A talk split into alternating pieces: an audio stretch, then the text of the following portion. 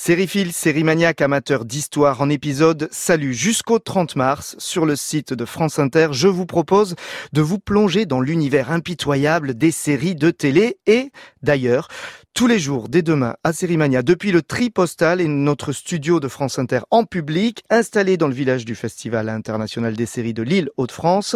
Retrouvez-nous pour causer séries à partir de 10h30, mais en bonus, chaque jour, dès 10h parce qu'on est généreux et que l'on aime les séries. Résumé des épisodes précédents grâce au podcast Sérimania sur écoute. Je vous invite à découvrir et redécouvrir en replay les meilleurs moments, les meilleures émissions que France Inter a consacrées aux séries.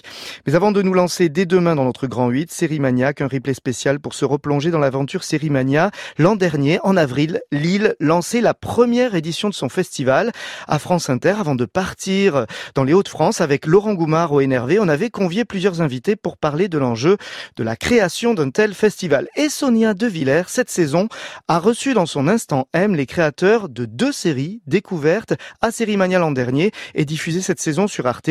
L'étrange Ad vitam de Thomas Caillé avec Yvan Attal et Garance Marié et la très belle série italienne Il Miracolo signée Nicolo Amaniti est doublement récompensée l'an dernier par le prix spécial du jury et le prix du meilleur acteur. Le NRV et l'Instant M sont au programme de ce replay.